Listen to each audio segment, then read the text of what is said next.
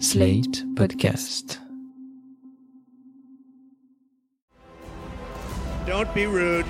You are fake news. and we had the most beautiful piece of chocolate cake that you've ever seen. Does that make sense? They will be met with fire and fury. This egregious display of hatred, bigotry, and violence on many sides. On many sides. We will have no choice but to totally destroy North Korea. It's got to be in tip top shape. He is a sick puppy. You are fake news. Bonjour et bienvenue dans Trump 2020, le podcast Slate IFRI TTSO qui décrypte la campagne présidentielle américaine avec Laurence Nardon, chercheuse à l'IFRI. Bonjour Laurence. Bonjour Christophe. Le 31 août, au Texas, un homme a tiré au hasard sur les passants dans les villes de Midland et d'Odessa. Bilan 7 tués. Début août, ce sont 22 personnes qui ont trouvé la mort dans une fusillade à El Paso, toujours au Texas. Ces événements ont relancé le débat sur la question du port d'armes. Sur ce sujet, comme sur beaucoup d'autres, Donald Trump a pris des positions contradictoires. En février 2017, juste après son arrivée à la Maison-Blanche, il a supprimé un décret de Barack Obama qui prévoyait l'obligation de procéder à des contrôles d'antécédents psychologiques pour les acheteurs d'armes. Un an plus tard, contre toute attente, Trump a annoncé l'interdiction des bump stocks. Les bump stocks, ce sont ces accessoires qui permettent de tirer en rafale avec un fusil d'assaut, par exemple. Alors il faut dire qu'entre ces deux décisions, il y a eu la tuerie de Parkland, 17 morts dans un lycée de Floride en 2018. Un choc qui a renforcé le mouvement anti-armes. Depuis, on avance, lentement, tant le rapport des Américains aux armes s'inscrit dans une histoire et une logique très ancienne, toutes deux liées au deuxième amendement à la Constitution. Laurence, est-ce que vous pouvez nous rappeler le principe de cet amendement? Oui, Christophe, le second amendement qui a été adopté en 1791 pose très clairement le droit pour les citoyens américains de posséder des armes, euh, en le remettant euh, toutefois dans l'idée de créer des milices d'autodéfense qui sont présentées comme l'une des conditions pour avoir un État libre. Qu'est-ce que ça veut dire? Ça veut dire que au moment de la Révolution américaine, les pères fondateurs ont considéré que le droit de porter des armes c'était vraiment la condition de la liberté, euh, notamment la condition de la liberté par rapport à un tyran, euh, comme ils considéraient à l'époque le roi d'Angleterre. Il faut rappeler qu'en Europe, depuis le Moyen Âge, on est dans un système où euh, les habitants renoncent au droit de porter des armes en échange d'une promesse de sécurité qui leur est apportée par la puissance publique.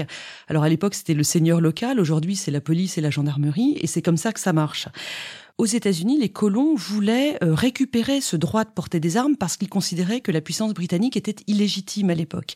Et c'est pour ça que ce second amendement a été adopté. Aujourd'hui, cette vision, elle s'inscrit dans la philosophie libertarienne qui est très très présente aux États-Unis et qui consiste à penser que chaque individu doit être absolument responsable de lui-même, sans dépendre de qui que ce soit et surtout pas d'un État qui est jugé euh, illégitime. Et c'est pourquoi l'un des arguments les plus euh, radicaux des pro-guns, c'est-à-dire les partisans euh, du port d'armes très très libres aux États-Unis, est de dire que finalement les problèmes de sécurité ou de fusillade auxquels on assiste si régulièrement pourraient être réglés très facilement.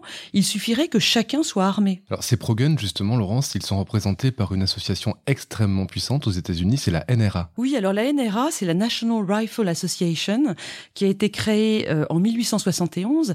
Et en fait, au départ, c'était pas du tout des idéologues, c'était juste une association pour euh, regrouper les chasseurs, qui étaient très nombreux évidemment à l'époque, et enseigner le tir aux gens des villes.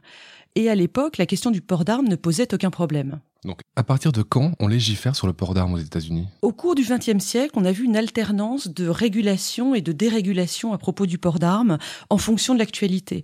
La première grande loi de régulation, elle intervient en 1934 à la suite euh, des années 20 pendant lesquelles la prohibition de l'alcool avait entraîné énormément de gangstérisme et de crimes, et le massacre de la Saint-Valentin et des choses comme ça. Une seconde régulation, c'est en 1968 et là encore, ça suit l'assassinat de Et de Martin Luther King, et donc il y a le sentiment qu'il faut faire quelque chose. La dernière grande loi, c'est celle euh, de 1994, la loi Brady, qui a suivi euh, l'attentat raté contre Reagan en 1981. C'était son conseiller à la communication, James Brady, qui avait été euh, euh, blessé à l'époque. Et donc cette loi a été très importante. Depuis, il s'est pas passé grand-chose. Alors il s'est pas passé grand-chose, mais certains États adoptent des réglementations plus strictes que d'autres. Oui, les États-Unis sont une fédération. Et donc, il y a des lois cadres qui sont prises à Washington, mais ensuite les États euh, ont une marge de manœuvre très importante. On voit une grande différence entre les États démocrates, comme par exemple la Californie, ou les États du nord-ouest des États-Unis, dans lesquels euh, la loi sur le port d'armes est très stricte, et des États au contraire où c'est extrêmement dérégulé, euh, les États du Sud et les États du Grand Ouest, le Montana, le Wyoming, etc., dans lesquels on peut très facilement avoir des armes. Et d'ailleurs, le taux euh, d'accidents et de fusillades et de morts par arme à feu est extrêmement élevé dans ces États. Et du coup, Laurence, il semble qu'il n'y a pas un mois sans fusillade aux États-Unis. Les États-Unis, une nouvelle fois endeuillés par une fusillade au Texas. Deuxième fusillade de masse en moins de 24 heures aux États-Unis. Une nouvelle fusillade au pays où les armes à feu sont en vente libre. Cela s'est produit à Virginia Beach. Une nouvelle fusillade dans un lycée en Floride hier soir. 17 personnes, des élèves et des professeurs ont été tués. Un chiffre à titre de comparaison, il y a eu en 2016 10,6 morts par arme à feu pour 100 000 habitants aux États-Unis, contre 2,7 seulement en France et 0,9 en Allemagne. Plus précisément, en 2018, il y a eu 15 000 morts par arme à feu dans le pays, dont 60% de suicides, et pas moins de 337 fusillades, soit quasiment une par jour. Et quelles sont les propositions des anti-armes américains pour enrayer ce phénomène? Alors, le contrôle des armements euh, peut se faire de manière très différente. En fait, il faut additionner plusieurs types de mesures. On peut d'abord contrôler les acheteurs. Et ça, c'est ce fameux registre qui a été créé par la loi Brady de 1994 qui euh, vérifie les antécédents juridiques des gens et éventuellement psychologiques. On peut ensuite contrôler les types d'armements qui sont vendus et, euh, par exemple, la loi Brady, encore elle, avait euh, interdit les armes d'assaut pendant 10 ans, donc de 94 à 2004. C'est cette euh, provision qui n'a pas été renouvelée depuis. Et puis enfin, on peut contrôler les points de vente. Et il faut savoir qu'aujourd'hui, il y a un vide juridique sur la vente par Internet. Les ventes entre États ne sont pas très bien régulées non plus. Et puis enfin, les foires et les salons, euh, il y a aussi euh, des progrès à faire. Et c'est donc cet ensemble de mesures qu'il faudrait euh, mettre en place. Sur le papier, ça n'a pas l'air si compliqué que ça. Pourquoi ça coince? Eh bien, parce que la NRA, dont on parlait tout à l'heure, est devenue, depuis 1977, lorsqu'elle a été prise en main par des idéologues, un lobby vraiment extrêmement strict et extrêmement puissant sur les questions de port d'armes. La NRA, euh, qui a 4 millions d'adhérents, finance les campagnes électorales de nombreux euh, membres du Congrès et ensuite elle suit un compte très sévère de leur vote sur les questions de port d'armes et les punit s'ils suivent pas la ligne de la NRA. Et du coup, euh, rien ne peut avancer au Congrès aujourd'hui. Est-ce que l'opinion évolue sur le sujet? Est-ce que ça peut être un thème de campagne? Oui, parce que l'opinion publique est favorable à une meilleure régulation. Euh, les sondages Gallup qui suivent la question indiquent qu'il y a en moyenne 60% de la population américaine qui pense qu'il faudrait une plus stricte régulation du port d'armes contre 10% qui voudraient qu'elle soit moins stricte. Et euh, ça, évidemment, ça, ça s'accroît à chaque massacre important.